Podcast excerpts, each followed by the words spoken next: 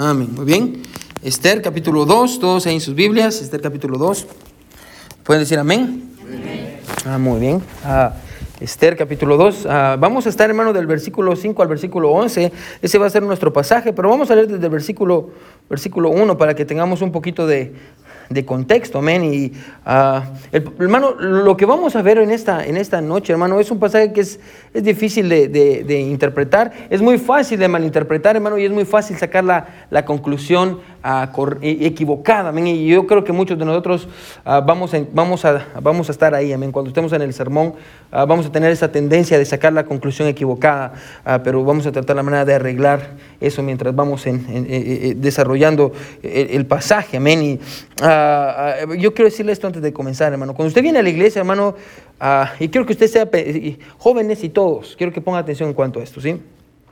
Cuando usted viene a la iglesia, o tal vez usted no viene a la iglesia y escucha la predicación en Spotify, amén, o en, Google Podcast, o donde usted escuche en Anchor, donde usted la escuche, amén, y, y obviamente usted recibe una bendición al escuchar el mensaje de la palabra de Dios, amén, usted recibe una bendición. Pero el problema es que escuche y quiero que escuche esto, ¿sí? Todos. Aunque usted no ponga en práctica lo que usted escucha, Dios lo va a hacer responsable por lo que acaba de escuchar. ¿Sí? Esto es, una, esto es una, una espada doble filo, amén. Uh, usted va a recibir la bendición y usted va a decir, wow, gloria a Dios por eso, amén. Pero Dios también lo va a hacer responsable. Porque un día cuando usted esté enfrente de Dios, usted no va a poder decir, yo no sabía, o yo no conocía, o, yo, yo, no sabía cómo vivir en el mundo en el que nos dejaste, Señor. Mm -mm. Pastor Ángel te enseñó en esta fecha y hasta le va a enseñar la fotografía. Antes de enseñar la fotografía, cuando usted está escuchando el sermón, le va a enseñar la el video de cuando usted estaba cantando, amén. Jesucristo es nuestro amigo, amén. Y ya va a tener vergüenza, amén. Y después cuando escuche la predicación, más vergüenza, amén. So, uh, bueno, ¿por qué le estoy diciendo esto, hermano? Porque el pasaje de hoy va a tratar con uno de los problemas principales del cristianismo. Uno de los problemas principales de todo cristiano, amén. Y vamos a verlo en, estos, en unos momentos y uh, va, vamos a ver qué es lo que dice la palabra de Dios. Este el capítulo 2, la palabra de Dios dice, sí, pasadas estas cosas, ¿qué cosas? Ya sabemos, amén, uh, qué fue lo que sucedió con la reina Basti y todo eso, ya dijimos que hay un periodo de tiempo ahí entre el, el capítulo 1 y el capítulo 2, amén, y uh, años han pasado, cuatro años han pasado, y, se, y pasadas estas cosas, sosegada ya la ira del rey Asuero, se acordó de Basti y de lo que ella había hecho y de la sentencia contra ella. Y dijeron los criados del rey, sus cortesanos, buscan para el rey jóvenes vírgenes de buen parecer, y ponga al rey personas en todas las provincias de su reino que lleven a todas las jóvenes vírgenes de buen parecer a Susa, residencia real, a la casa de las mujeres, al cuidado de Egay, eunuco del rey, guarda de las mujeres, y que les den atavíos. Y la doncella que agrade a los ojos del rey, reina en lugar de Basti. Obviamente esto agradó a los ojos del rey y lo hizo así. Y aquí empieza nuestro, nuestro pasaje. Después de 26 versículos de hablar de un rey pagano y una cultura pagana, por fin vamos a encontrar algo de esperanza. Vamos a empezar a encontrar al pueblo de Dios, amén. Solo que no lo vamos a encontrar de la manera en la que usted esperaría que esté el pueblo de Dios. O mire lo que dice el versículo 5. Había en Susa, residencia real, un varón judío cuyo nombre era Mardoqueo, hijo de Jair, hijo de Simeí, hijo de Cis, del linaje de Benjamín. Ahora, Exactamente, hermanos, y lo vamos a ver en, otros sermones, amén. Uh, pero si usted estudia, hermano, Mardoqueo venía del linaje de Saúl. Es bien importante. No necesita recordarlo, pero más adelante en otro sermón vamos a, vamos a ver eso, que va a ser muy importante. Versículo 6 dice, el cual había sido transportado de Jerusalén con los cautivos que fueron llevados con Jeconías, rey de Judá, a quien hizo transportar Nabucodonosor, rey de Babilonia. Y había criado a Adasa, es decir, Esther hija de su tío, porque era huérfana, y la joven era de hermosa figura y de buen parecer. Cuando su padre y su madre murieron, Mardoqueo la adoptó como hija suya. Sucedió pues que cuando se divulgó el mandamiento y el decreto del rey, y había, habían reunido a muchas doncellas en Susas, residencia real, a cargo de Egay, Esther también fue llevada a la casa del rey, al cuidado de Egay, guarda de las mujeres. Y la doncella agradó a sus ojos y halló gracia delante de él por lo que hizo darle uh, prontamente atavíos y alimentos. Y le dio también siete doncellas especiales de la casa del rey y la llevó con sus doncellas a lo mejor de la casa de las mujeres. Versículo 10. Esther no declaró cuál era su pueblo ni su parentela, porque Mardoqueo le había mandado que no lo declarase. Y cada día Mardoqueo se paseaba delante del patio de la casa de las mujeres para saber cómo le iba a Esther y cómo la trataba. También quiero que leamos una vez más el versículo 10. Mire lo que dice. Dice, Esther no declaró cuál era su pueblo ni su parentela, porque Mardoqueo le había mandado que no lo declarase. Amén. El título del sermón, hermano, es bien sencillo. Amén. Y, y después vamos a tener un subtítulo. Pero el título del sermón es este. Adasa o Esther. Adasa o Esther. A manera de subtítulo, escuche, la crisis de identidad de aquellos que viven en el exilio. La crisis de identidad de aquellos que viven en el exilio. Adasa o Esther. Bueno, y siendo bien honestos, hermano, todos sufrimos con eso, amén. En la escuela con sus amigos usted es uno, pero en la iglesia usted es otro. En su trabajo con sus amigos usted es uno, en la iglesia usted es otro. Con su esposa usted es uno, en la iglesia usted es otro. Cuando usted está solo o sola, usted es uno. Cuando usted está enfrente de la gente, usted es otro. Yo creo que todos, todos nos enfrentamos a esa crisis de identidad, amén. Vamos a ver qué es lo que la Biblia dice en cuanto a eso. So, ah, hermano, y interesantemente en este pasaje, hermano, vamos a ver la realidad, la cruda realidad, si usted quiere verlo así, del pueblo de Dios. Del pueblo de Dios. Porque nosotros somos el pueblo de Dios, amén. Al igual que Esther, igual que Mardoqueo. Amén. So, vamos a orar una vez más a Dasa o Esther. Vamos a orar. Mi buen Dios que estás en el cielo, te damos gracias, Señor, por tu palabra. Te pido, Dios, que tú nos ayudes, Señor, a, poder vivir de la manera en la que tú quieres que vivamos, Señor, que, que seamos fieles, mi Dios, a la identidad que tenemos en ti. Ayúdame, mi Dios, a no encontrar, a no intentar encontrar nuestra identidad en otras cosas que no son tú, que no, eres, que no tienen que ver contigo, Señor. Ayúdanos, Padre Eterno, a poder vivir para ti al mismo tiempo, Señor, tener gracia, Padre eterno, con, con aquellos, mi Dios, que luchan y gracia, mi Dios, para con nosotros mismos, para, para entender, mi Dios, que nosotros somos débiles. Y esto es lo que el pasaje muestra, mi Dios, la debilidad del pueblo de Dios. Ah, gracias, Padre eterno, por tu misericordia, porque tú nos has redimido, Señor, a pesar de que somos quienes somos. Dios, ayúdanos, Padre Eterno. Pues, ayuda, mi Dios, a, las personas de nuestra iglesia que se puedan conectar con el sermón desde el primer minuto, mi Dios, que puedan tomar notas. De igual manera, aquellos que están escuchándolo en sus hogares, mi Dios, o en su auto, donde estén escuchando el sermón, Señor, que tú puedas ayudarles y puedas hablarles, mi Señor, a su corazón. Te amamos mucho, en tu nombre oramos. Amén y amén. Pueden sentarse.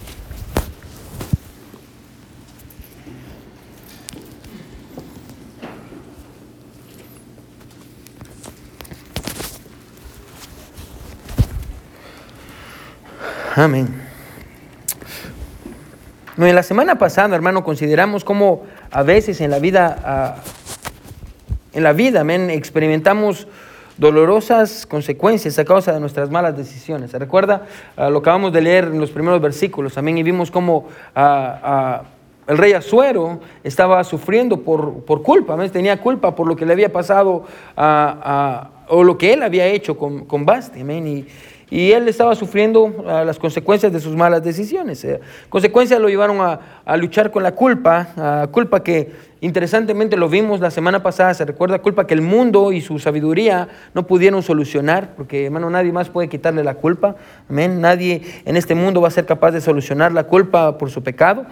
La única cura, hermano, confiable, es lo que vimos la semana pasado, pasada, perdón, la única cura confiable para la culpa se encuentra en la sangre de Jesús. Y hablamos acerca, acerca de eso. Ahora vamos a ver la otra cara de la moneda. Hoy vamos a ver la otra cara de la moneda, eh, porque yo sé que a veces experimentamos dolorosas consecuencias a causa de nuestras malas decisiones, como Severo y Basti, pero otras veces experimentamos dolorosas consecuencias, escuche, ah, por las decisiones de alguien más. Amén. Y, y por las cosas que alguien más, más hizo. Y es lo que vamos a ver hoy. Y es ahí donde vamos a encontrar a Esther y, y Mardoqueo. Después de, eh, hermano, un capítulo completo, hermano, y cuatro versículos, encontramos, eh, hermano, que el énfasis por fin, hermano, cambia y ahora vamos a, encontrar a, Esther, el, principal personaje de todo el libro de Esther, porque hasta el nombre del libro es Esther, amén. Vamos a encontrar al personaje principal que es Esther y vamos a encontrar a su tío Mardoqueo. Los dos son los personajes principales de, todo el libro de Esther. Y, y ahora, hermano, recuerde que el libro de Esther fue escrito, escuche, para para, personas judías, amén. Son, son personas judías las que, las que van a recibir y escuchar el mensaje.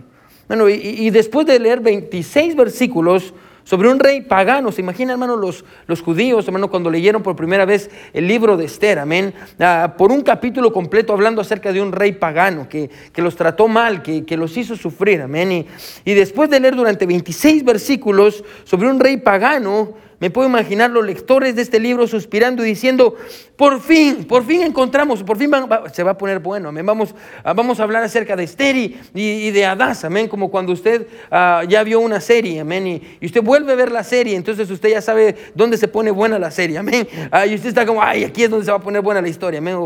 yo sé que ustedes no miran novelas, amén, pero otra gente cuando mira novelas, amén, eh, que ya está, aquí se pone buena la novela, amén, y mayormente cuando usted la está viendo con alguien más y esta persona no conoce la película o la serie y usted está como, a ver cómo reacciona, a ver aquí, a ver si grita, amén, y el otro no grita y usted dice, ¿por qué no gritó si yo grité, amén? Ah, ah, ah, aquí es donde se pone buena la historia, amén, es lo que los judíos hubieran dicho, amén. por fin vamos a encontrar al pueblo de Israel.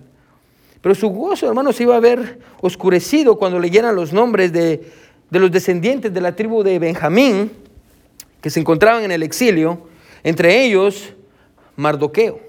Cuando ellos leyeran el nombre Mardoqueo y leyeran que Mardoqueo venía de la tribu de Benjamín, ellos iban a llevar una gran sorpresa. Miren lo que dice el versículo 5. Dice, había en Susa, residencia real, un varón judío. Él era judío, cuyo nombre era Mardoqueo.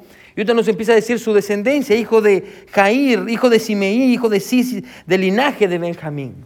Ahora, ¿por qué esto iba a ser como un balde de agua fría sobre aquellos judíos que estaban leyendo el libro de Esther. Bueno, quiero que me escuche, porque al igual que lo hicieron con Daniel y sus amigos muchos años atrás, a muchos de ellos también les habían cambiado el nombre. El nombre le habían cambiado su nombre judío por un nombre persa a que regularmente lo daban en honor a, uno de sus dioses. Amén. Y el nombre de Mardoqueo le fue dado en honor a un dios pagano llamado Marduk. Marduk, de ahí sale Mardoqueo, un dios pagano llamado Marduk, el cual era uno de los dioses ah, ah, principales, amén, literalmente el dios del excremento, amén, un dios, un dios malo, amén, uh, eran los tipos de dioses a los cuales ellos adoraban. Y, hermano, cuando ellos leyeran ahí que Mardoqueo, descendiente de Benjamín, amén, de la tribu de Benjamín, hijo de Cis, hijo de, de Jair, y todos estos nombres judíos, y de pronto leyeran Mardoqueo, le cambiaron el nombre le pusieron el nombre de un dios pagano llamado Marduk. Ahora no sabemos, hermanos, si Mardoqueo tenía un nombre judío, porque el pasaje no nos lo dice, pero realmente no importa, amén. ¿Por qué? Porque ellos aún estaban viviendo en cautiverio en Susa. Es lo que dice el, principio del versículo. Están viviendo en, en cautiverio en Susa. Y, hermano, yo quiero que nos preguntemos antes de que continuemos, porque yo creo que esto es importante, porque el pasaje lo menciona. ¿Por qué todavía estaban en Susa? ¿Por qué todavía estaban en Susa? Ah, ah, obviamente, hermano, entendemos que la razón por la que el pueblo de Israel estaba en cautiverio es por su, desobediencia. Bueno, yo quiero que aparte su lugar en Esther, yo quiero, yo quiero enseñarle algo bien rápido, amén. Uh, miren, vaya conmigo a Daniel, amén. Vaya conmigo a Daniel. Daniel está más adelante, ahí están los profetas mayores, aunque Daniel, hermano, pasó en este tiempo, o bueno, antes de, antes de Esther sucedió Daniel. Va a encontrar Ezequiel, después va a encontrar Daniel, amén.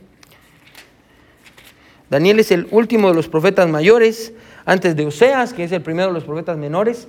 Así se llaman, hermano, no porque sean de menor importancia o porque Daniel sea de mayor importancia, simplemente así le pusieron para dividirlos. Amén. Uh, recuerda que la Biblia no está ordenada cronológicamente, amén. está ordenada por, de, manera, por tipo de libros, amén. Y, libros de profecía, amén. Y ah, así es como está ordenada la Biblia. So, vaya conmigo, Daniel puede decir, amén, si ya está ahí, si no, yo se lo voy a leer. Daniel 1, mire lo que dice Daniel 1.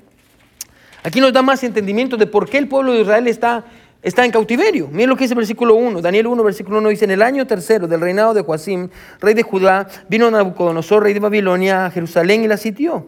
Y el Señor entregó en sus manos a Joacim, rey de Judá, y parte de los utensilios de la casa de Dios, y los trajo a tierra de Sinar, a la casa de su Dios, y colocó los utensilios en la casa del tesoro de su Dios, y dijo al rey Aspenaz, jefe de los eunucos, que trajese de los hijos de Israel, del linaje real de los príncipes. Y después viene y dice, muchachos, y habla acerca, y da una descripción de, quiénes eran estas, estas, estas personas.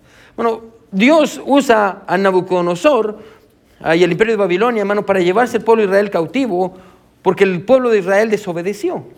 Bueno, Dios, escuche, literalmente el pueblo de Israel está en Babilonia y después viene el imperio medo-persa, pero ellos están en cautiverio, hermano, a causa de su desobediencia. Hermano, quiero que ponga atención y esto es importante porque usted lo va a ver a lo largo de toda la Biblia. Amén. Hermano, el pueblo de Israel desobedece y Dios los entrega como esclavos, amén, y en cautiverio, hermano, hasta el día de hoy, hermano, usted desobedece a Dios y usted cae en un pecado y se vuelve esclavo del pecado, amén, y, esclavo de, eso que usted sabe que no está bien. Así que el pueblo de Israel está en Susa porque pecó por su desobediencia y, Dios lo está castigando. Así que encontramos, escuche a Dios, ponga atención, ellos están en Susa, Mardoqueo, este, todo, todo, este, todo el pueblo de Israel está en Susa porque Dios está tratando con su pecado. Pero ellos no solo estaban ahí por su desobediencia o la desobediencia de sus antepasados. Escuche, esto lo más, lo más, lo más terrible, hermano. Ellos estaban ahí, escuche, porque ellos querían estar ahí. ¿Cómo así? Vaya conmigo Jeremías. Si está en Daniel, solo regrese y va a encontrar Jeremías. Jeremías, va, a encontrar Ezequiel, Lamentaciones, va a encontrar Jeremías, amén. Y vaya al capítulo 29.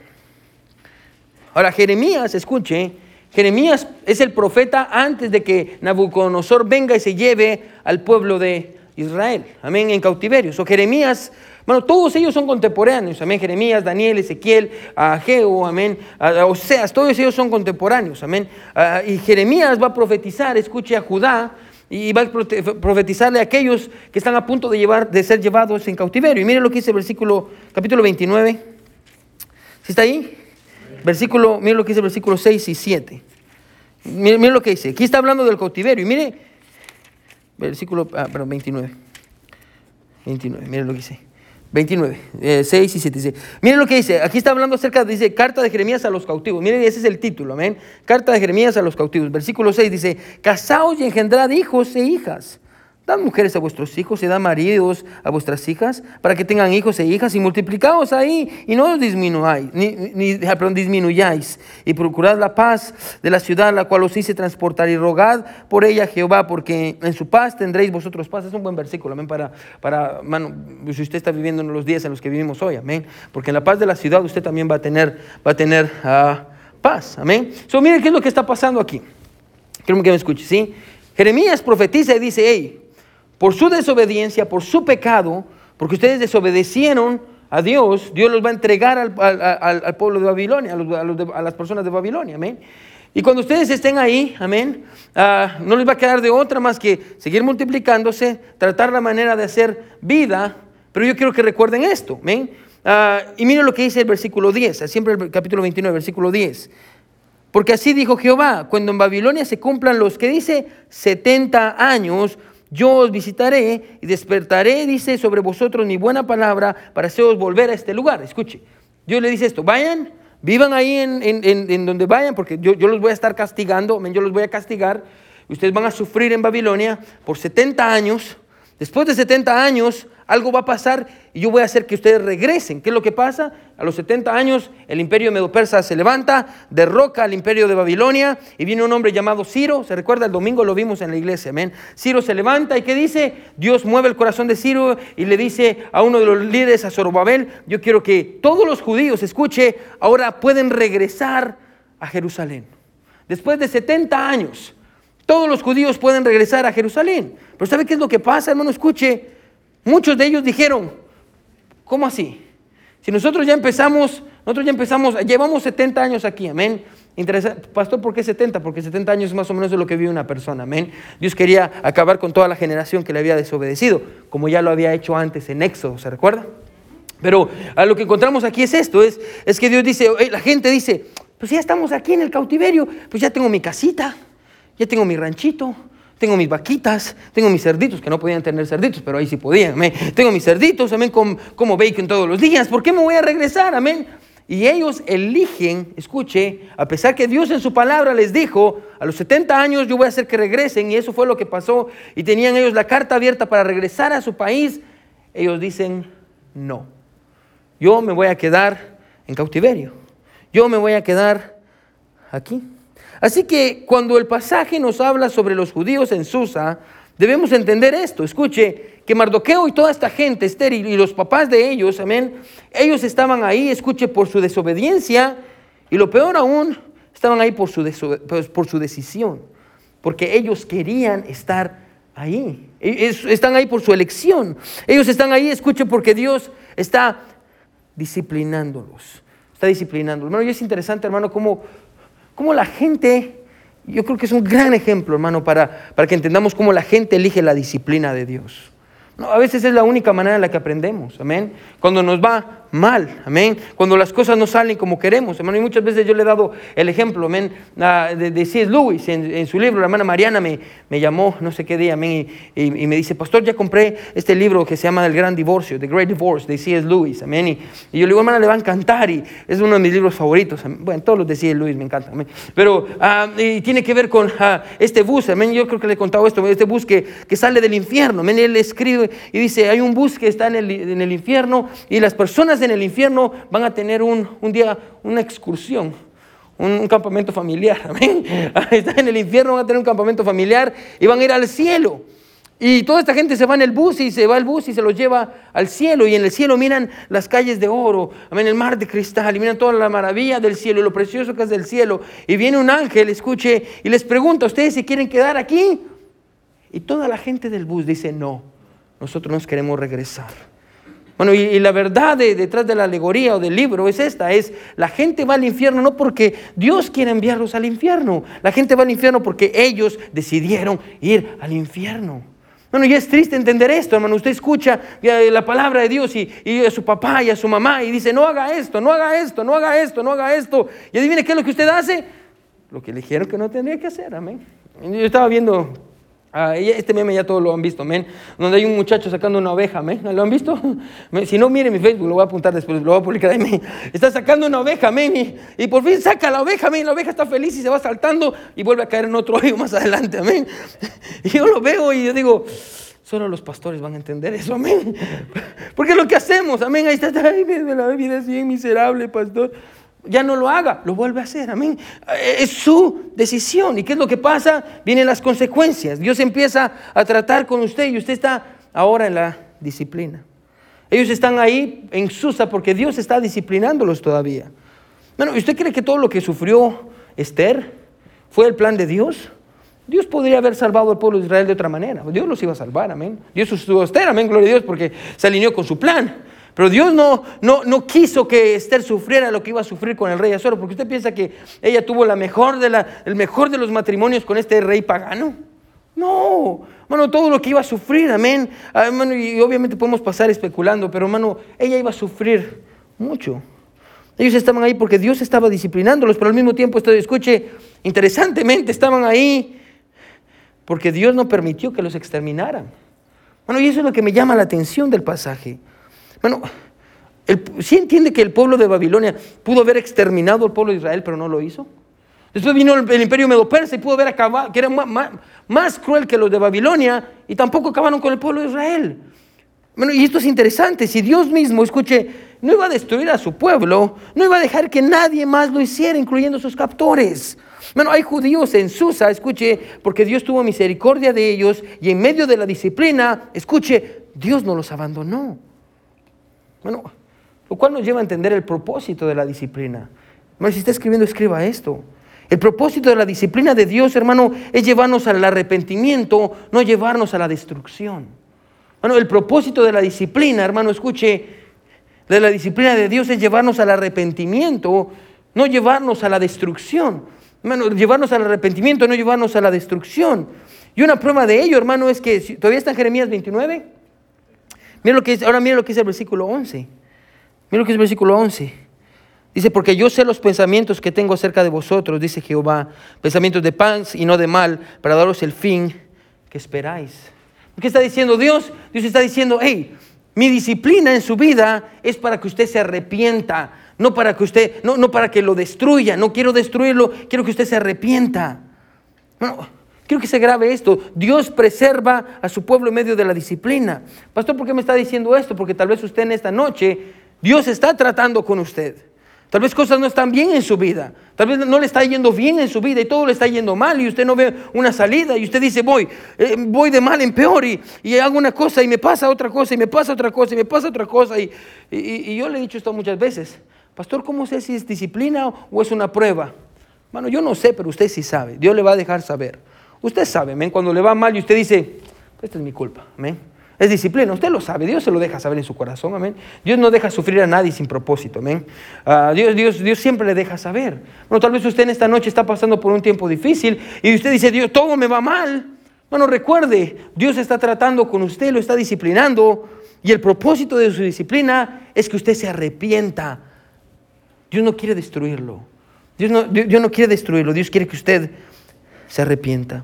Así que aquí encontramos a, a Mardoqueo, que tenía un nombre persa. Ah, no sabemos su nombre judío. A propósito, solo el pasaje nos da, o el, autor solo nos da su nombre persa. Pero de la que sí sabemos el nombre judío y persa es, es de Esther. Mire, regrese conmigo a, a Esther. Mire lo que dice el versículo 6. Dice, el cual había sido transportado de Jerusalén con los cautivos que fueron llevados de Econías, rey de Judá, a quien hizo transportar Nabucodonosor, rey de Babilonia, versículo 7, y había criado a Adasa.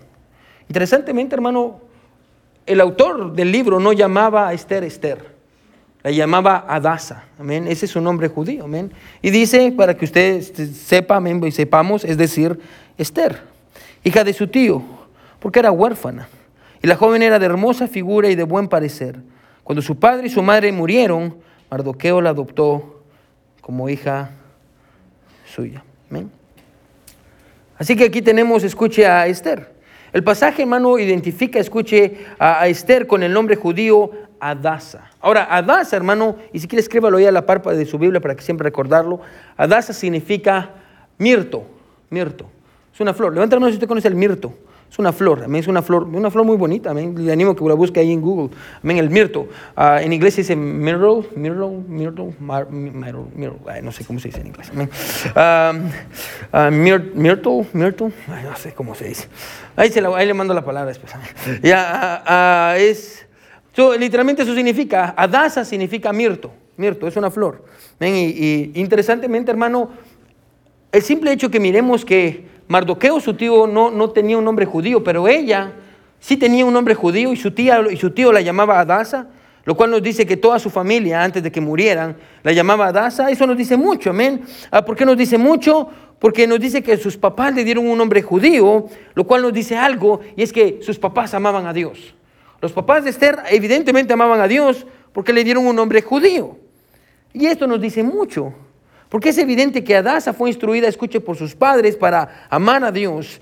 Ah, ah, por eso, escuche, en lugar de darle un nombre pagano, como era la costumbre de ese tiempo, recuerde, viven bajo el cautiverio, amén, a ellos decidieron darle un nombre judío, amén, decidieron darle un nombre judío. Eso quiere decir, hermano, que sus papás esperaban que ella sirviera a Dios, a pesar de que ella viviera en una cultura pagana. Y yo vuelvo a repetir, porque esto, esto, esto va a ser, esta es la idea de todo el libro, amén. Los papás de Esther querían que ella sirviera a Dios, a pesar de vivir en una cultura pagana. Tristemente los papás de ella mueren y ahora ella es una hija huérfana. Que para el estándar judío ser huérfano ya es malo, para ahora una, en una cultura pagana eso es mucho, mucho, mucho peor. Como resultado, escucha ella también tuvo que tener otro nombre, el cual la identifica con la cultura persa. Su nombre, escuchen, la cultura persa es Esther. Interesantemente, hermano, uh, ella es más conocida, hoy en día la conocemos más por su nombre ah, pagano que por su nombre ah, ah, judío, amén, la conocemos como Esther. El nombre Esther, hermano, literalmente significa estrella, amén, Esther significa estrella. E interesantemente, hermano, si usted mira la flor de, la, de e, e, esta flor que se llama del, del, mirto, es una flor de cinco picos, amén, como una estrella. Si usted la mira va a ver cómo es como una estrella. Pero esa no es la razón por la cual le llamaron Esther, esa no es la razón. literalmente, Esther ese nombre Esther le fue dado en honor a la diosa persa Ishtar, la diosa del amor. Se llama Esther porque es un nombre persa que tiene que ver con Ishtar, la diosa del amor. Amén. Y, así que aquí encontramos, hermano, que desde ya el autor nos está dando algo muy interesante. Nos dice que ella, su, ella es Adasa, pero ella también es Esther. Tiene un nombre judío y al mismo tiempo tiene un nombre persa, amén. Lo cual nos ayuda a entender desde ya, ponga atención, que ella iba a estar dividida entre dos mundos. Por eso está Adasa y Esther. Y, él, lo hace a propósito el autor, porque es evidente, si no nos hubiera dado también el nombre judío de Mardoqueo, por eso no nos da su nombre a persa, amén. Pero de Esther sí nos dice su nombre judío y su nombre persa. ¿Por qué? Para darnos a entender que ella iba a estar dividida en medio de dos mundos. La cultura judía que le enseñaron sus papás o la cultura persa en donde ella se encuentra, la cultura del Dios verdadero o la cultura pagana que adora a la diosa bajo la cual la renombraron. ¿A quién, a quién va a servir? ¿A quién va a servir? ¿A Daza o Esther? Y vamos a decirlo así, ¿cuál es la identidad que va a predominar en su vida? ¿A Daza o Esther? Pastor, ¿qué es la identidad? Bueno, la identidad, hermano, es, es un conjunto de características o rasgos, hermano, de una persona que sirve, hermano, para distinguirla del resto. Hermano, su identidad, amén, es quién es usted, es, su, personalidad, ahí van sus rasgos, amén, sus rasgos físicos, ah, sus emociones, la manera en la que usted responde, hermano, es su identidad, amén. Rasgos de una persona que hace que la persona sea distinguible, distinguir, no sé si es palabra, amén, ah, que una persona pueda, que usted pueda distinguirla dentro de un conjunto. Es un conjunto de características que hacen que la persona se distinga del resto. La identidad de Adasa, escuche, porque ahorita nos va a servir para aplicar todo esto. La identidad de Adasa tenía que ver con la, con la identidad que le dieron sus papás. La, identidad del pueblo de Dios, amén. Adasa tenía que ver, escuche, con, con, su amor por Dios, hermano. Y se puede imaginar a los papás de Esther eh, diciéndole cuando era niña, eh, si es que los conoció, amén. Adasa, e, esta es la ley de Dios. Este es el Génesis Adasa. Ese es Éxodo, Adasa. Adasa, vamos a servir a Dios. Vivimos en una cultura pagana, pero no tenemos que ser como esta cultura pagana, mija. Tenemos que, servir a Dios, tenemos que ser diferente. Eh, eh, Adasa, no te vas a vestir así. Adasa, vamos a vestirnos para, para honrar a nuestro Dios. Adasa, no vas a hablar así, como los demás niños. No, vas a hablar de manera diferente, Adasa. Vas a caminar de manera diferente. Adasa, vamos a orar todos los días. Adasa, voy a leer la Biblia contigo. Bueno, eh, esa es la identidad que sus padres le dieron. La identidad de servir y amar a Dios, de buscar a Dios. Bueno, sus padres le pusieron a Daza, porque tenían la esperanza de que ella fuera una flor, que floreciera. Bueno, si usted estudia el significado o la idea, hermano, del mirto, se va a dar cuenta, hermano, que incluso florece en lugares desérticos el hombre es, es, precioso, men. Eh, eh, eh, nos dice de unos padres que, pensaban, vivimos en una cultura pagana, una cultura mala. Y, hija, yo no quiero que la cultura en la que vivimos desvíe tu corazón. Yo quiero que ames a Dios, hija. Yo quiero que sirvas a Dios. Yo quiero que tú florezcas en medio del desierto, en medio del tiempo difícil en donde estamos. Y yo creo que todos los papás de este cuarto van a decir, amén. Ese es el deseo de todos nosotros. Que nuestros hijos tengan esa cultura. Escuche, que abracen su identidad cristiana. Adasa tenía que ver con la identidad de Dios, del pueblo de Dios. Pero por el otro lado está Esther, que tenía que ver con la cultura que la rodeaba. Ishtar, la diosa del amor. Una cultura llena de lujos y de pecado por todos lados. Una, una cultura de excesos, en donde la ley de Dios no era importante, una cultura donde miraban el amor de una manera diferente, una, cultura de, liberalidad, de pecado, de excesos, una cultura mala. Eso significaba Esther, Adasa o Esther. ¿Qué identidad va a predominar? Ahora, tristemente no tenemos que avanzar o esperar mucho para darnos cuenta cuál es la identidad que ella va a elegir. Mire que dice el versículo 8. Si está siguiendo, amén. Sucedió pues que cuando se divulgó el mandamiento y decreto del rey, y habían reunido a muchachas, a muchas, perdón, doncellas en Susa, residencia real, a cargo de Egay, Esther también fue llevada a la casa del rey, al cuidado de Egay, guarda de las mujeres. Un escritor dice esto, la jovencita que había sido adoptada ahora había sido abducida. La jovencita que había sido adoptada ahora es abducida. La Biblia dice que era hermosa, así que fue inevitable para que, ah, que, no se la llevaran, bueno, se la llevaron al palacio para, para participar de los horribles planes de Azuero, amén. Una jovencita preciosa, mano, y, me parte mi corazón, amén. Mano, una jovencita preciosa, que Dios, que sus papás amaban con todo su corazón, que sus papás querían que sirviera a Dios, que, que ella hiciera lo correcto, amén. Y por ser hermosa vinieron estos hombres y se la llevaron, y se la llevaron, y ahora se encuentra en el palacio del rey. Bueno, bueno, hay muchas preguntas que yo me hice en el pasaje. No tengo, no tengo respuesta para ellas, pero Mardoqueo se resistió para que no se la llevaran o la dejó que se la llevaran. Esther se resistió o se dejó para no arriesgar su vida. Bueno, no sabemos, no sabemos. Lo que sí sabemos es que ella fue llevada al palacio en donde la trataron como una reina, vieron que ella era hermosa, miren lo que dice el versículo, versículo 9. Y la doncella agradó a sus ojos y halló gracia delante de él, está hablando de Egay, el guarda de las mujeres, y por lo que hizo darle prontamente atavíos de alimentos y le dio también siete doncellas especiales de la casa del rey y la llevó con sus doncellas a lo mejor de la casa de las mujeres. Bueno, no, el pasaje no lo dice, pero es evidente, Dios está con ella. Dios está con ella.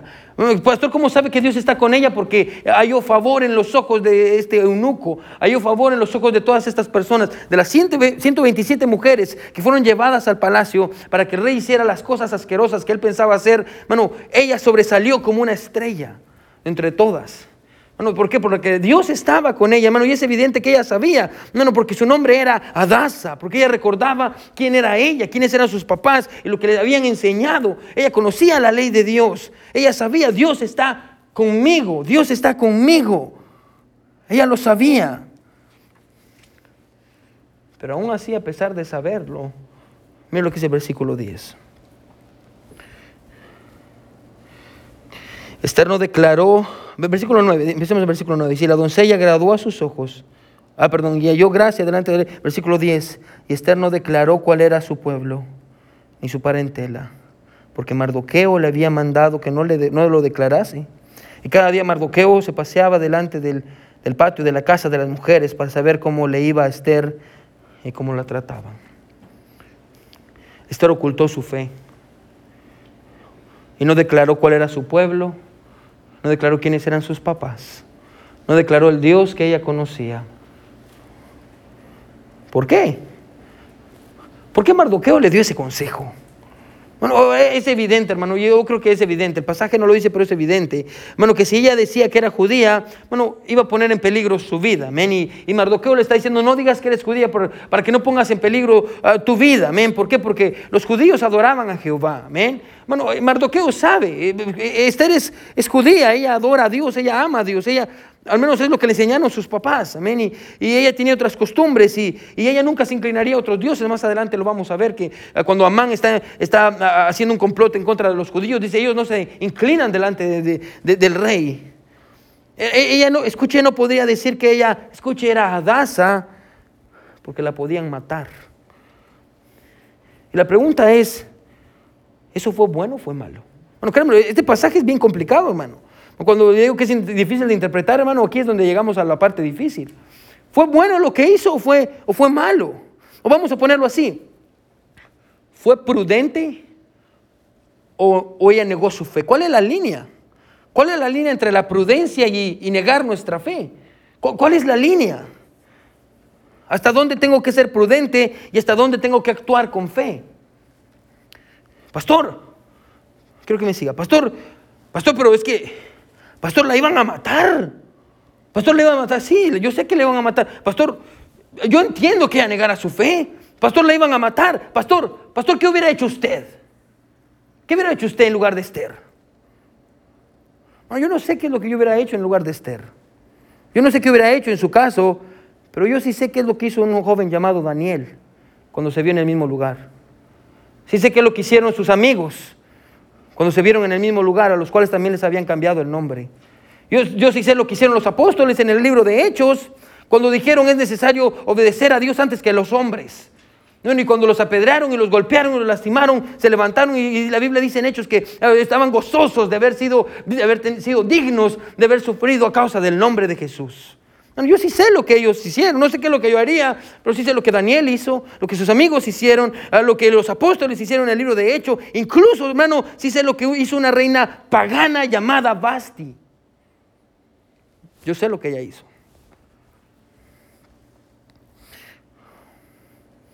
Pastor, es que, es que le iban a matar si ella declaraba su fe. Bueno, y la pregunta es válida. es válida, yo entiendo la pregunta. La, pregunta es válida si no conociéramos cómo es que termina el libro de Esther. Porque, ¿qué pasa cuando Esther por fin declara que es judía? ¿La matan? No. ¿Qué, es lo que pasa cuando ella declara que es judía? Amén. Ah, ¿Qué pasa cuando por fin revela ah, cuál es su fe y quién es su Dios? En lugar de perder su vida, salva la vida de miles de personas, incluyendo la suya propia. Pero antes de salvar a muchos, antes, en ese momento ella decidió ser Adasa. Pero antes de llegar a ese punto, en el pasaje, ella dice, yo soy Esther. Yo soy Esther. No le voy a decir a nadie que yo soy una hija de Dios. Bueno, este pasaje, hermano, escuche, no nos fue dado para, para que seamos, bueno, porque es muy difícil, créamelo. Bueno, es muy difícil no llorar cuando pienso en Esther, porque tengo una hija también, y hay muchas jovencitas que yo amo mucho en nuestra iglesia. Es muy difícil no llorar cuando uno ve lo que uno le pasa a Esther. Bueno, y también al mismo tiempo ah, es muy difícil no ser duro con Esther. Porque ella no se paró firme. Ella sabía lo que Daniel había hecho. Bueno, ah, podemos decir 20, 30 años antes que ella. Ella sabía lo que Daniel había hecho, lo que sus amigos habían hecho. ¿Por qué no se paró firme por su fe? ¿Por, qué ella no declaró, es que le aconsejó Mardoqueo? Ella sabía. Más adelante usted va a ver cómo ella tiene el valor de pararse por lo que es correcto. Pero este pasaje, hermano, no nos fue dado para que seamos duros con Esther. Porque esa es nuestra tendencia sino que nos fue dado para que entendamos que todos tenemos algo de Esther en nosotros y que todos luchamos con esa doble identidad. Levante hermanos, ¿alguna vez usted ha estado en una casa de espejos? ¿Ha estado en una casa de espejos? ¿Ven? Lo interesante de la casa de espejos, hermano, escuche, es que, que usted ve cómo cada uno de estos espejos, escuche, deforman su apariencia, van deformando su apariencia. En unos, que son los que me encantan, me miro delgado, amén, me miro delgado, a mí esos son los que me gustan, amén. En otros, hermano, que son mentirosos, me miro gordo. En unos se mira con los pies gigantes, en otros usted se mira con la cabeza enorme y el cuerpo chiquito.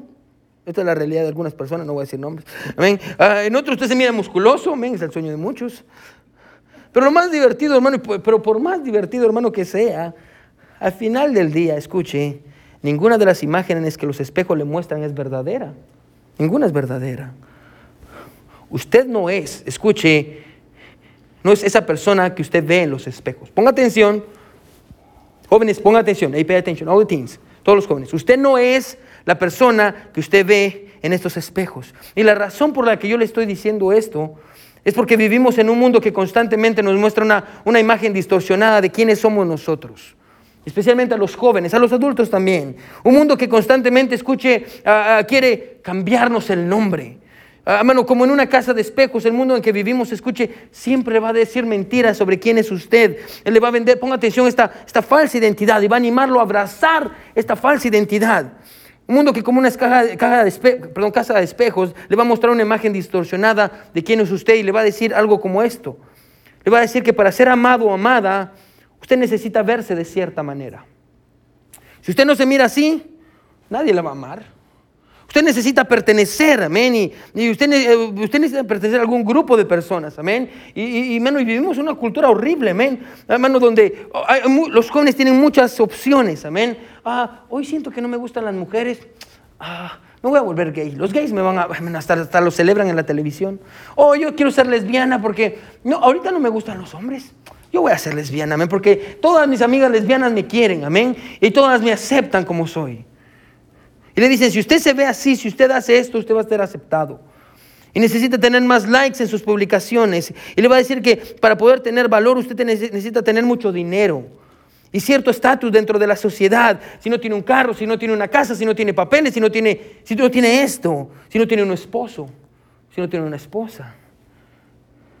Sin contar que usted debe tener todo lo que usted no tuvo en su país. Porque si usted no tiene lo que usted no tuvo en su país, usted va a vivir miserable. Amén. El hermano Víctor me decía la otra vez que yo creo que son palabras muy sabias. Amén. Ah, decía, en lugar de, darle a su hijo todo lo que usted no tuvo, debería de enseñarle todo lo que usted no aprendió. Yo creo que es muy sabio. Se lo dijo el hermano Víctor, no lo dije yo. Que él lo sacó de otro lugar también, pero bueno.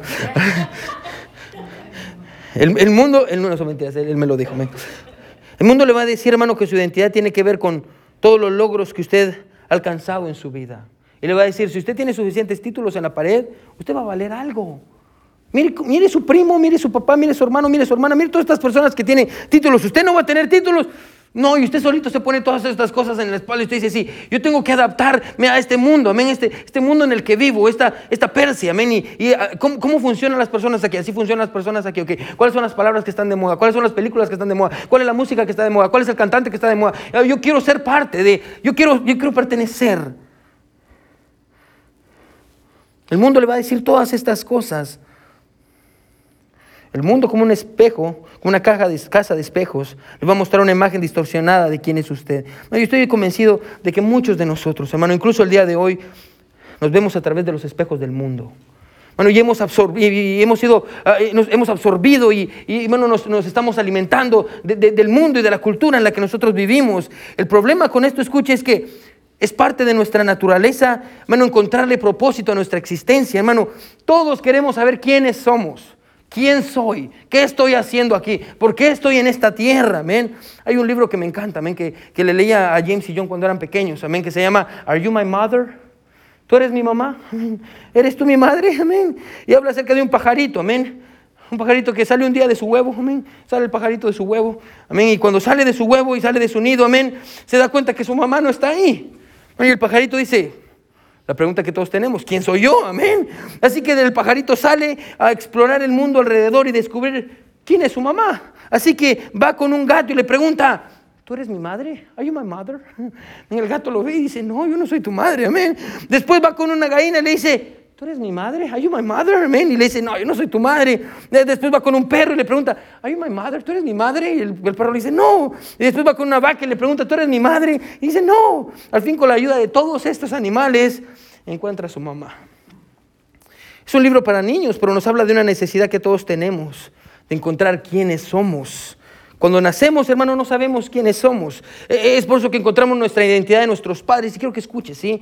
Hermano, por eso hasta el día de hoy usted actúa como su papá, usted actúa como su mamá. No sé si le ha pasado esto, amén. Que usted decía, yo nunca voy a decir lo que mi papá dijo. Y de pronto usted dice algo y sueno como mi papá, amén. Sueno como mi mamá. Yo, a todos nos ha pasado, amén. A todos. Si usted es papá, hermano, seguramente le pasó también, amén. A todos nos ha pasado. Y está bien porque, hermano, nuestros padres nos aman. Pero al final del día, escuche, descubrimos que nuestros padres son humanos como nosotros y también fracasan y fallan. Y eso quiere decir que cometen errores. Es por eso que tampoco podemos encontrar nuestra identidad en nuestros padres. Entonces buscamos en nuestro corazón y vemos que nuestro corazón, escuche, es engañoso. Y, hermano, déjeme decirle esto desde ya. Usted y yo no podemos encontrar nuestra identidad en, nuestro propio corazón. Y, escuchamos que gente dice, sea como usted se siente en su corazón, siga su corazón, just follow your heart. Bueno, déjame decirle algo bien que le va a ayudar en su vida. Usted nunca va a poder encontrar su identidad de una manera horizontal, por más que usted busque. No, usted nunca va a poder encontrar su identidad de una manera horizontal. La única manera de encontrar su identidad es de una manera vertical. Vertical. ¿Qué quiere decir eso? Usted nunca va a encontrar quién es usted en sus amigos. Por más parecido que sea usted, que usted dice, man, you're just like me. No, no. Tampoco va a poder encontrar su identidad en las películas que usted ve en Hollywood. Tampoco va a encontrar su identidad en un género de música. Usted, usted no es la música que escucha. Man. Cuando usted está escuchando la, música, cualquier música que sea, usted no es eso. Esa es una mentira. Ah, es que yo escucho Bad Bunny porque soy bien, bien, yo no sé cómo es. Yo no sé cómo Bad Bunny. Amén. Amén. Bueno, no escuche Bad Bunny. Si escucha Bad Bunny se va al infierno, hermano. Es pecado, ¿me? Necesita un exorcismo si escucha Bad Bunny. Es que lo que pasa es la música romántica, amén. Y a mí me gusta la música romántica que escucha Leo Dan. Y yo usted no es romántico, amén. usted, no, usted tiene su esposo, amén. Deje estar pensando en otro hombre que no es su esposo. En, ay, el, amor, el amor, amén. Y su esposo roncando por usted y usted pensando que es un príncipe. No, es un príncipe. Eh, viva bajo la realidad, amén. Ponga sus pies sobre la tierra, amén. No, no, no, no piense eso. Usted no es la música que escucha. Tampoco va a encontrar su identidad en los logros, el dinero que usted tenga.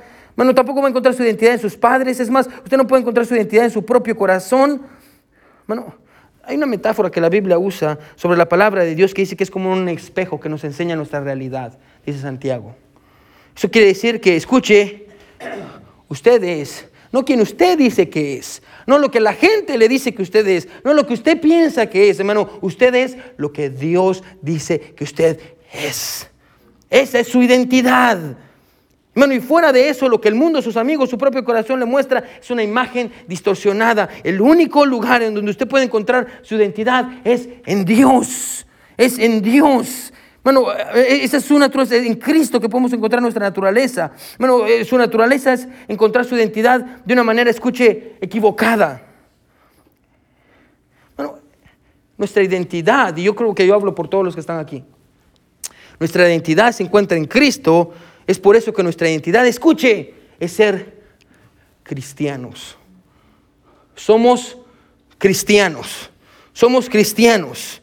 Bueno, y, el ser cristiano, ponga atención a esta identidad. Bueno, de ser cristianos es una identidad que va más allá de ser hispano o americano. Bueno, yo soy cristiano antes de ser hispano, amén. Bueno, va, va más allá de un apellido. Bueno, yo soy cristiano antes de ser Meléndez. Yo soy un cristiano, va más allá de un apellido, va más allá de lo que nuestros padres nos enseñaron o lo que nosotros sentimos. Esta identidad va más allá de lo que sufrimos en el pasado. Bueno, usted no es esa, es que yo soy una víctima. No, no, no. Eh, su identidad en Cristo, su cristianidad, no, no, su cristianismo, hermano, va más allá, escuche, y es antes de lo que le pasó. Bueno, somos, escuche, somos cristianos antes de ser hispanos. Somos cristianos antes de ser guatemaltecos, hondureños, puertorriqueños, dominicanos. Somos cristianos antes de ser Pérez, López, Meléndez, uh, Solís, Gogolaki. Somos cristianos antes de ser papá, mamá, esposo, pastor. Somos cristianos antes de ser víctimas. Somos cristianos. Esa es nuestra identidad. Esa es nuestra identidad. Somos cristianos. Vivimos diferente, actuamos diferente, bueno, hacemos las cosas diferentes, bueno, no, no, no nos conformamos al mundo, somos diferentes al mundo, hermano, no nos importan las mayorías, hermano. Jesús dijo, si usted va a servirme a mí, usted nunca va a ir por el camino ancho, va a ir por el camino angosto, siempre va a vivir como minoría. Esa es nuestra identidad. Escuchamos música diferente, nos vestimos diferente, hablamos diferentes, hermano, somos cristianos, somos cristianos. Y hasta que no tenga claro quién soy yo, siempre voy a estar luchando por pertenecer a dos mundos opuestos.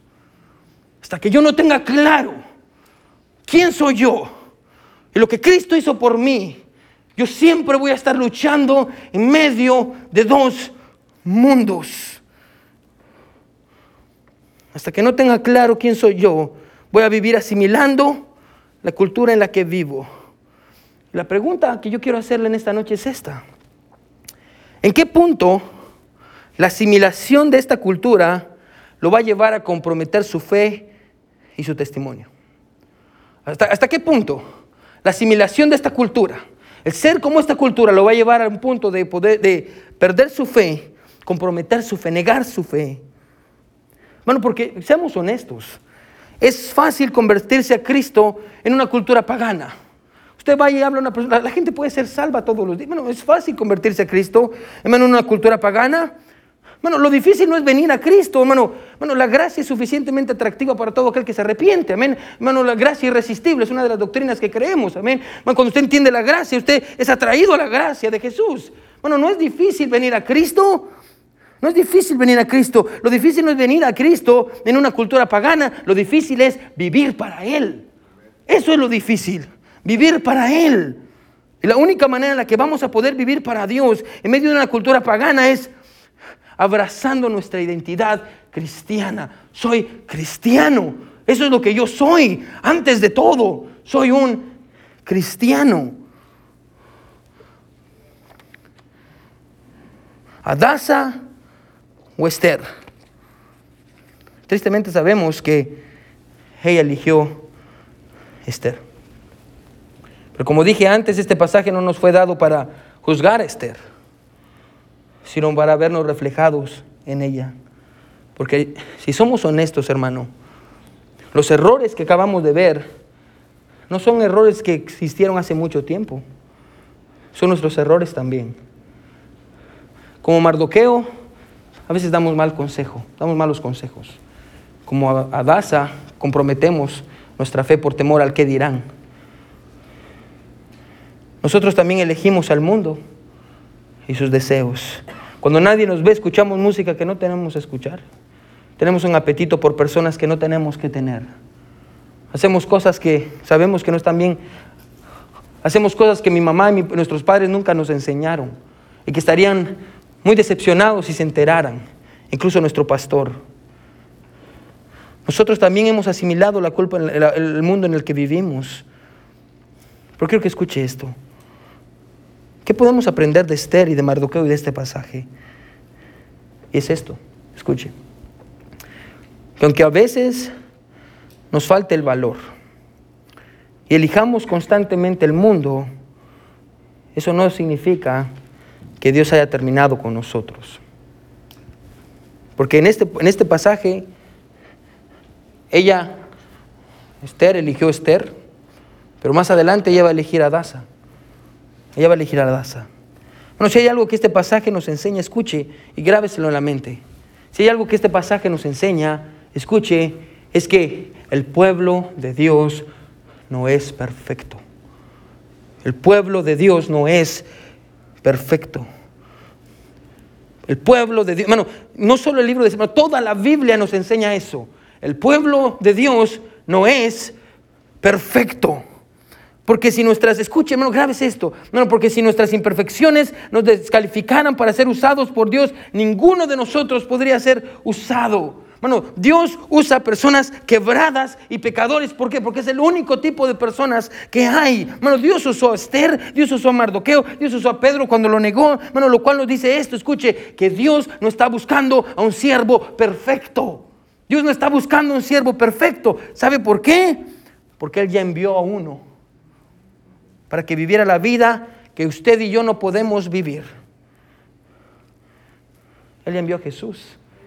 Y Él vivió la vida perfecta que usted y yo no podemos. Por eso, hermano, Dios, no está buscando un hombre una mujer perfectos, porque no lo hay. No lo hay, hermano, gracias a Jesús es que nosotros encontramos gracia, hermano, cuando pecamos, gracias a Jesús es que tenemos gracia cuando somos débiles. Hermano, Dios sabía que Esther iba a hacer lo que hizo. Y aún así, la usó. Y le voy a dar una prueba de que Dios sabía lo que iba a pasar. Aparte de su lugar aquí, vaya conmigo Isaías. Se me olvidó mencionárselo al principio. Isaías está antes de Jeremías. Isaías 55, 13. ¿Se recuerda cuál es el nombre? ¿Qué significa Adasa? ¿Qué, qué significa Adasa? Es una flor. significa mirto. Mirto. 55. Mira lo que dice Isaías 55. Una profecía de Isaías. El mirto, amén. En este pasaje es traducido como arrayán, pero es la misma palabra mirto, amén. Mira lo que dice el versículo 13. En lugar de la zarza crecerá ciprés, y en lugar de la ortiga crecerá, ahí va mirto. Dice arrayán, porque así lo tradujeron, pero va mirto. Y será Jehová por nombre, por señal eterna, que nunca será raída. El pasaje en Isaías nos enseña, bueno, y si usted lee el, contexto del pasaje, amén, está hablando acerca de la misericordia de Dios. Bueno, si hay algo que la Biblia nos enseña, es que Dios iba a perdonar y aceptar a su pueblo, a pesar de ser un pueblo pecaminoso, y con debilidad. Bueno, ese es el Dios al que servimos, que no espera que seamos que seamos buenos, no espera perfección de nosotros. Pastor, pastor, ¿qué pasa si fallo? Pastor, ¿qué pasa si, si escucho música que no tengo que escuchar? Pastor, ¿qué, qué pasa si, si, pastor, ¿qué pasa si no llego puro al matrimonio? Pastor, ¿qué pasa si, si me casé con alguien que no ama a Dios? Pastor, ¿qué pasa si termino adoptando la identidad del mundo? O pastor, ¿qué pasa si a veces me avergüenzo de que soy cristiano? Pastor, ¿qué pasa si soy pecador? Pastor, ¿qué pasa si, si termino como, como Esther? Termino como Esther, de todas maneras Dios va a cumplir su plan en su vida. ¿Por qué? Porque nosotros pecamos como hombres, pero Él perdona como Dios.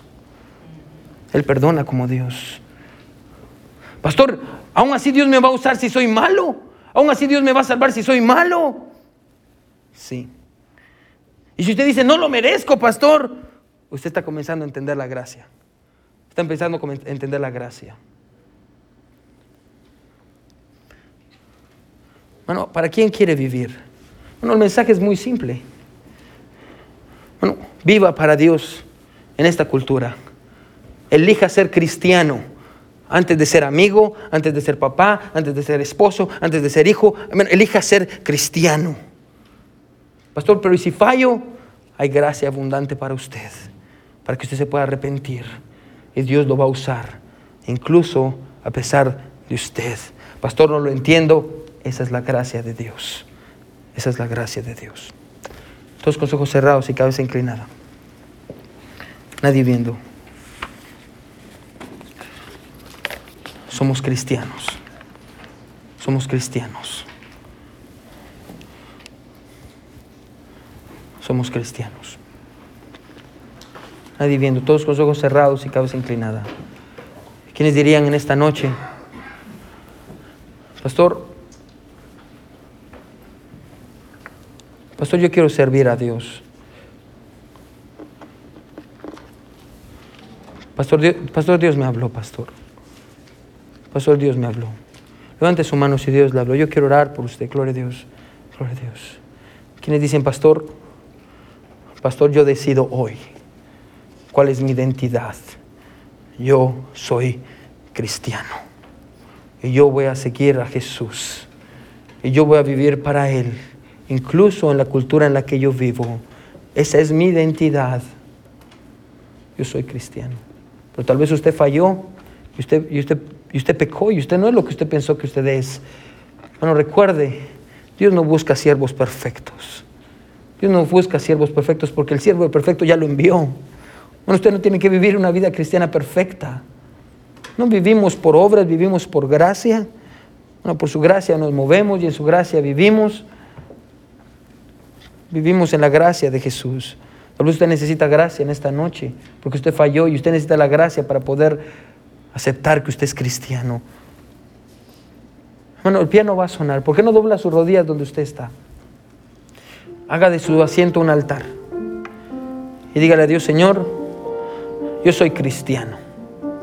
Antes de ser mamá, soy cristiana. Antes de ser esposo, soy cristiano. Antes de ser hijo, soy cristiano. Antes de ser amigo, soy cristiano. Esa es mi identidad. Y hasta que usted no acepte su identidad, usted va a estar viviendo en medio de dos mundos. Y tristemente, si usted intenta vivir en medio de dos mundos, no va a agradar a ninguno. Bueno, Dios no busca siervos perfectos. Dios busca personas imperfectas que necesiten su gracia, que puedan vivir bajo, bajo su gracia y, de su misericordia. Bueno, si usted le ha fallado a Dios, hermano, es un buen momento para que le diga, Señor, perdóname. Yo no soy perfecto, no hay nada bueno en mí, Señor. Lo único bueno que hay en mí eres tú, Señor. Ayúdame a elegirte siempre elegir que soy cristiano, soy cristiano. Y entender que Jesús, Dios no busca gente perfecta. Él envió a un, su hijo, Él envió a alguien perfecto para hacer lo que yo no podía hacer. Mi buen Dios que estás en el cielo, te doy gracias, Señor, porque tú eres bueno, porque tú eres grande, Señor, y, tú nos das estos mensajes, Padre eterno. Ayúdanos, mi Dios, antes de juzgar a Esther, entender que todos somos Esther. Todos luchamos y jugamos con el mundo y la cultura en la que vivimos, Señor. Pero tú no buscas gente perfecta. Ayúdanos, mi Dios, a elegir y entender que somos cristianos. Y cuando nos caemos, nos levantamos y seguimos caminando en la fe. Gracias, Padre, por tu palabra. En el nombre de Jesús oramos. Amén y amén. Amén. Amén. Gloria a Dios por su palabra. Amén. Bueno, ¿por qué no cantamos ese himno que dice, he decidido seguir a Cristo? Yo creo que lo, tenemos, brother David, we have ya. Vamos a ponernos sobre nuestros pies, hermano Karim, si quiere venir para cantar ese himno.